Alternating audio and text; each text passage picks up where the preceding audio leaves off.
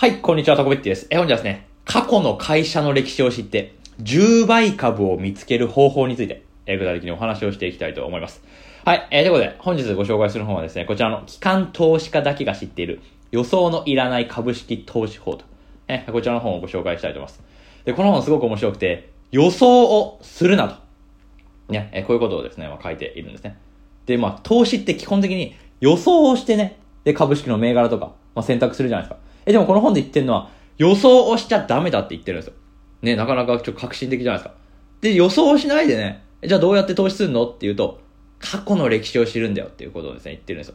で、過去の歴史を知るってどういうことかっていうと、まあ、過去のね、え利益をですね、まあ、しっかりとですね、まあ、チェックして、で、ビジネスモデルがしっかりと確立されているかどうかをですね、見ろって。まあ、そういうこと言ってるんですね。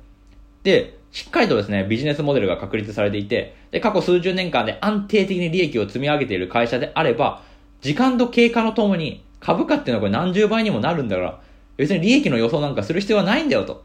まあそういうこと言ってるんですね。え、例えばスターバックスとかマクドナルドとか、ね、えみんなが知ってる会社であるけれども、え、過去10年間で安定的に利益を積み上げている会社だから、で、かつビジネスモデルも確立されているから、え、過去数十年間で株価は何倍にもね、膨れ上がったんだって言ってるんです。だから、もう予想なんかしちゃいけない。業績の予想はしちゃいけない。もう過去を振り返る。過去の企業の歴史を分析して、着実に利益を積み上げている企業を見つける。え、それこそが、10倍株を見つける。株式投資で儲ける方法なんだよって、まあ、言ってる本で、まあ、非常に説得力があったんで、ね、なので今日はですね、じゃあどういう風にして、過去の歴史をね、分析すればいいのかと。え、どういうポイントを見ていけばいいのかと。まあ、そんなね、具体的なお話を5つのポイントに絞ってね、お話ししていきたいと思いますので、興味ある方は、まあ、ぜひともね、まあ、最後まで聞いていただければと思います。え、ということで、5つのポイント。過去の歴史を分析してね、え、どういう風にして10倍株を見つけるのか。5つのポイントね、最初ね、一つ一つね、見ていきたいと思います。はい。ということで、まず1点目ですね。1点目は、リーマンショックの時の決算の当期純利益が赤字ではない企業を見つけろっていうのが、これ1つ目のポイントでございますと。はい。でね、これもどういうことかっていうとですね、まあ、リーマンショックね、まあ、皆さん多分ご存知だと思うんですけど、まあ、要はですね、多くの企業で赤字を計上したわけですね。えー例えばトヨタですらね、まあ、赤字だったわけです。あのトヨタですら赤字だったんです。で、そんなようなみんながね、赤字の決算出している中で、利益を出している会社、それっていうのはこうビジネスモデルがめちゃめちゃ強固で、もうお宝のような企業なんだよって、いうことをね、この本の中で言ってるんですね。え、だからリーマンショックですら黒字、利益を出している会社であれば、え、それはもうね、え、今後安定的にね、利益を株主にもたらしてくれて、え、株価も上がる可能性が高いだろうって、まあそういうことを言ってるわけですね。だからまずね、スクリーニングの一つ目のポイントで、リーマンショックの時の当期純利益、もう黒字の企業を見つけようっていうことをね、まあ言ってるわけですね。で、まあちなみにね、当期純利益ってじゃあ何かっていうと、まあ売上があって、そこから、まあ売上原価とか人件費とか、税金とか、いろんな経費を差し引いて最後に残った利益のことを、まあ当期純利益とね、言うわけですね。この当期純利益がプラスだったら、もういくらね、こう利益が減ってて、もういくら減益であったとしてもですよ、もう当期純利益さえプラスであれば、もう確実に、もう株主資本っていうのは積み上がっていて、企業価値はちょっとでも上がることになるわけです。もう利益さえ出ていれば、まあとりあえずよしと。まあそういうようなですね、まあ方針なわけなんですね。でね、まあ利益っていうのをね、とにかくこの本では重視しているわけなんですけど、じゃあね、損が出たらどうだと。赤字になったらどうなんだって、お話をですね、ちょっとしたいと思いますね。で、これはね、具体的なデータを出した方がね、わかりやすいと思うのですね、え例えばですね、まあ会社で、まあ3年に1回ね、損を出す、赤字決算を出すね、会社をね、えちょっと想定してみようじゃないかと。まあ本の中で言ってるんですね。で、3年に1回ね、え確実にね、赤字を出す会社っていうのは、他の2年間がいくら黒字であっても、株主資本の伸びっていうのは一気に鈍化してしまうんだよっていうのがですね、まあ、データで出ているんですね。まあ、それがね、まあ、こちらのね、データになるわけなんですけど、3年に1回当期純損失がですね、まあ、いわいわばね、3年に1回赤字決算であった場合っていうのはですね、株主資本の伸びっていうのがね、めちゃめちゃ鈍くなってしまうんですね。で、株主資本の伸びっていうのは要はですね、株主に対してですね、どれだけ利益をもたらしてくれるかっていうね、そういうところなわけなんですけど、要は企業価値の増大ペースっていうのが、もう一気にですね、衰えちゃうんですね。で、一方、毎年着実にね、こう利益を伸ばしている企業、もう確実に毎年黒字を出す企業、それ10年間連続で黒字を出すと、もう一気に企業価値っていうのは複利効果でこう増大していくんだと。ね、えそういうことですね、まあ、言ってるわけですね。だから3年に1回赤字を出す企業と、えー、毎年着実に利益を出す、え、企業、それを比べたらもう一目瞭然だと。もう確実に毎年利益を出してくる企業の方が企業価値っていうのはもうはるかに増大していくんだ。そのペースは凄まじく速いんだって。まあそういうことをですね、まあ言っているわけなんですね。まあ具体的に言うと、10年間確実に利益を出す企業と、3年に1回赤字決算を出す企業だったら、株主資本っていうのは10年間で9倍と4倍。それぐらいの差にまでね、こう広がっちゃうんだって言ってるわけですね。まあ、片や9倍の成長してて、片や4倍しか成長しないと。赤字っていうのはそれぐらい株主の資本を既存するような性質のものなんだって言ってるわけです。だから赤字は悪。過去の赤字をチェックしろと、ね、言ってるわけですね。まあ、これが一つ目のね、ポイントでえございますということでした。で、まあ最初のね、一つ目のポイントは、まあ重要なので、まあちょっと長々とおしゃべりしましたが、え残りはサクーっとね、いきたいと思いますね。まあ、要は、確実に毎年利益を出してくる企業が重要っていうことなわけですよ。2年間ぐらいね、まあ、利益たくさん出しても、えその後ね、赤字出すような企業はダメだって言ってるわけですね。要はビジネスモデルがこう安定しているか。えそれをね、見ましょうって。もうそれがね、もう一番のポイントですよね。もうとにかく利益、利益、利益。これをね、この本で言ってるわけです。で、その観点でいくと、じゃあね、後のスクローリングポイントはこちらですよ。はい、二つ目は、過去5年間、当期純利益が赤字ではないかどうか、これをチェックしろと言ってるわけですね。要は直近の5年でちゃんと黒字になってるかどうか、そこをチェックしろって言ってるわけなんですね。まあまあ、リーマンショックはですね、まあなんと言っても十何年前のね、お話なわけですからね。まあ最近どうなってるかわかんないです。わけですよ。えだから、二つ目のポイントで、直近5年間の決算っていうのをね、こう見るわけですね。で、直近5年間で確実に利益を出しているね、え企業だったらですね、で、確実に、えー、企業価値がこう増大してるっていう、こう、証拠なわけなんですよ。で、過去5年間で着実に利益を出しているということは、今後もずっと利益を出し続ける可能性が高いっていうところなので、もう過去5年間の利益を見ることで、まあ、将来をもね、まあ、同時に予想できてしまうっていうね、そういうお話なわけなんですね。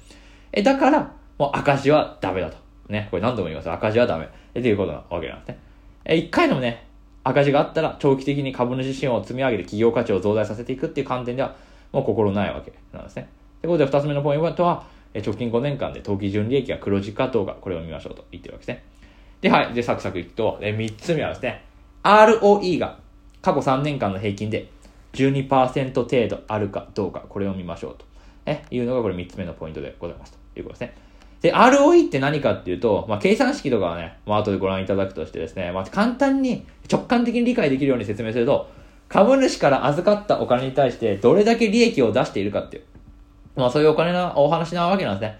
要は企業っていうのは株主からお金を預かってビジネスするわけですけど、その株主から預かったお金に対してどれだけの割合でちゃんとね、利益出してるんだっていうね、そういうお話なわけですね。だから ROE は高ければ高いほど、株主から預かったお金を有効に活用して利益を出しているって、そういうお話になるんでございますということなわけですね。で、その中で、まあ、基本の的な基準としてね、12%ぐらいあればいいんじゃないのって、この本の中で、まあ、言ってるわけなんですね。で、なんで12%なのかって話はですね、まあ、これはね、詳しく本の中に書いてあるんで、まあ、ぜひともね、まあ、本を購入してね、まあ、読んでいただければとね、思うわけですね。で、まあ、ざっくり言うと、まあ、ROE が12%だったら、まあ、6年経てば、株主資本はね、これ2倍になるわけですね。要は毎年毎年、株主から預かったお金で、まあ、利益を出し続ける。それね、ROE が12%あれば、6年で株主資本2倍、企業価値っていうのは2倍に増大するわけですから。え、だからこれ一つの目安にして、え企業のね、選別をしましょうよっていうのが言ってるわけです。だから ROE が過去3年間の平均で12%ぐらいあるかっていうところを見ましょうと言ってるわけですね。で、これまあ余談なんですけどね、アメリカの企業だったらね、25%とかね、普通にありますからね。アメリカの企業ってその ROE っていう観点から言ってすげえ効率的なね、え運営をできてるんですね。え、だからアメリカ企業のこう利益率っていうのはこう良くて、え企業価値っていうのはね、年々増大していくと。え、だから株価も上がっているんだっていうね、え説明がなされるわけですね。まあこれも本に書いてあるわけです。で、まあ日本企業ってまあ一般的に ROE が低い低い言われてね、日経新聞とかでもね、え ROE を高めるためにとかね、書かれておりますけど、まあ日本企業って ROE がね、慢性的にこう低かったわけで、効率的にね、え株主から預かったおかげで、お金で、え利益を出すってことができてなかったわけなんで、えだから株価も低迷していたと。まあそういうようなね、説明がされるわけなんですね。まあだから ROE は高ければ高いほどいいんだよと。で、まあ基準としては12%あれぐらいあれば、まあいいんじゃないと。まあそういうことを言ってるわけなんですね。ということで、まあ ROE は高ければ高いほどいい。まあ具体的には過去3年間の平均で12%程度あるか、これ見ましょうっていうのが、これ3つ目のポイントでございますということですね。はい。で、4つ目のポイントは、過去3年間の株主資本比率。要は自己資本比率ですね。これ自己資本比率の平均が50%以上あるかどうか見ましょうと言っているわけなんですね。で、これは何をチェックしてるかっていうと、まあ、財務体質をね、まあ、チェックしているわけなんですね。で、まあ、ROE って、まあ、計算式で言うと、当期純利益を自己資本、すなわち株主資本でね、割った値なんですね。で、この ROE のね、計算式からですね、まあ、導き出すとですね、要はね、これ自己資本ね、分母の部分の自己資本、すなわち株主資本を減らせばね、ROE ってね、高くすることができちゃうんですよ。で、こういうふうに自己資本をですね、減らして ROE を高めてるのは、これ良くないっていうふうに言ってるわけですね。まあまあわかりますよね。だってね、利益が増えて ROE が高くなかったら、これ意味ないわけですよ。利益を増やして ROE を高める。えこれこそ健全な経営だろうって、まあ言ってるわけですね。自己資本をね、減らしてしまって ROE を高めても、これ利益変わんなかったらこれ意味ないから。え、見かけだけ ROE 高くなってるだけだからって。まあそういうことを言ってるわけなんですね。え、だから、しっかりとですね、自己資本比率がちゃんとあるかどうか、財務が安定してるかどうかをね、ここでチェックしろって、えいうことを言っているわけなんですね。え、だから株主資本比率、まあ、自己資本比率ね、ですね。え、この自己資本比率をチェックして、財務の安定性をチェックしろって言ってるんですね。で、この自己資本比率が、まあ、50%以上あれば、まあいいんじゃないと、この本の中でね、まあ言っているわけなんですね。はい。で、じゃあ、自己資本比率って何かっていうと、まあ、純資産をね、まあ、総資産で、割った値でありますから、まあ、要は、返さなくてもいいお金っていうのがね、ちゃんとあるかどうか、まあ、そこをね、自己資本比率50%以上っていうね、ところですね、まあ、チェックしましょうっていうところなわけなんですね。まあまあ、この自己資本比率とかですね、まあそういう ROE とか、そういう指標の説明についてはね、また別の動画でいろいろ僕喋ってますんで、まあそちらご参考にいただければと思いますということです。ということで、まあ4つ目のポイントでございました。はい。で、ラスト、5つ目のポイントは、え5年前よりも直近決算の当期純利益が大きいかどうか、えこれをチェックしましょうということを言っていますね。はい。これは、ね、要は成長性ですよね。うん。成長性をちゃんと見ろっていうところですね。まあ今までね、4つのね、スクリーニングポイントを見てきましたけど、これはね、確実に利益を出しているっていうところ。で、さらに財務が安定しているかどうかっていうチェックポイントだったんですけど、まあ最後、成長しているかどうかっていうね、ところでね、チェックしていくわけですね。要は、毎年確実に利益が出せてても、その利益が増大していなきゃこう意味ないわけですよ。ね、例えば直近5年間で、まあ、黒字だったとしても、その黒字の割合っていうのがどんどんどんどんね、年間で減っていっていったら、それね、成長してないわけですから、それダメなわけです。で、そこでどうすればいいかっていうと、5年間で直近の決算の当期純利益が年々増加しているかどうか。そこをチェックしろっていうのを、まあ、最後に言っているわけですね。なんで成長性をここでチェックしましょうというわけなんですね。まあなので最後のポイントは5年前よりも直近決算の当期純利益が大きいかどうか、毎年着実に利益を増やしていってる企業かどうか、まあそこをチェックしましょうと言ってるわけです。はい。ということで、まあ以上5つのポイントをですね、具体的に見てきたわけなんですけど、こういうのをね、チェックすればですよ。これからの業績予想なんかしなくても、安定的に、これから株価が伸びるかどうか、10倍株になるかどうかっていうのがわかるでしょっていうことですね。まあ言っているわけなんですね。なので、まあこういう風にして過去の業績をしっかりチェックすることで、有料企業を見つけることができるんですよと。まあそういうことをね、言ってるわけですね。だから業績予想はスルーをすると。未来を予想するんじゃなくて、過去の業績から10倍株を見つけてみましょうと。ね、そんなお話でございました。え、ということでね、まあ、興味がある方はですね、ぜひともね、この本をですね、まあ、しっかりとね、まあ、読んでいただいて、まあ、10倍株をね、あ見つけると、まあ、いいんじゃないかなと思うわけですね。まあまあ、アメリカでね、まあ、バリュー株投資がね、まあ、この本で言ってるようなね、方法なのかなっていうのね、まあ、気がしますよね。